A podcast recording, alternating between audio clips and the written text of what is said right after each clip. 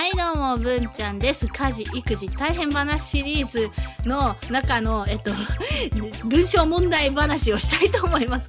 先週に続いてなんですよね。これね確か同じ日にもらったプリント2問続けてきたのよ。うわ来たと思ってあのお話ししたいと思います。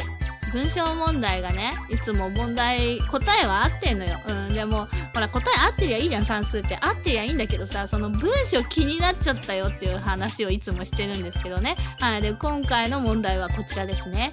公園には鳩が65羽います。そこへ16羽飛んできました。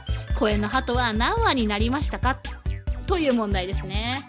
ハト多すぎじゃないと思っちゃったんですよね。いや、私が最初イメージした公園ってさ、あの、バカでかい整備された公園じゃなくてね、ほんとブランコと滑り台しか置いてないようなこじんまりしたね、街の公園イメージして、そこに65はぎゅうぎゅうに入ってるイメージだったの。もう、ハト、ハトじゃんと、ハトの公園じゃんと思ったんですよ。で、後からさ、16は飛んできましたって言うからさ、え、増えてるじゃんと思って、何？めっちゃパン落ちてるのかな？餌落ちてるのかな？って、もうなんか変な妄想しちゃったんですよね。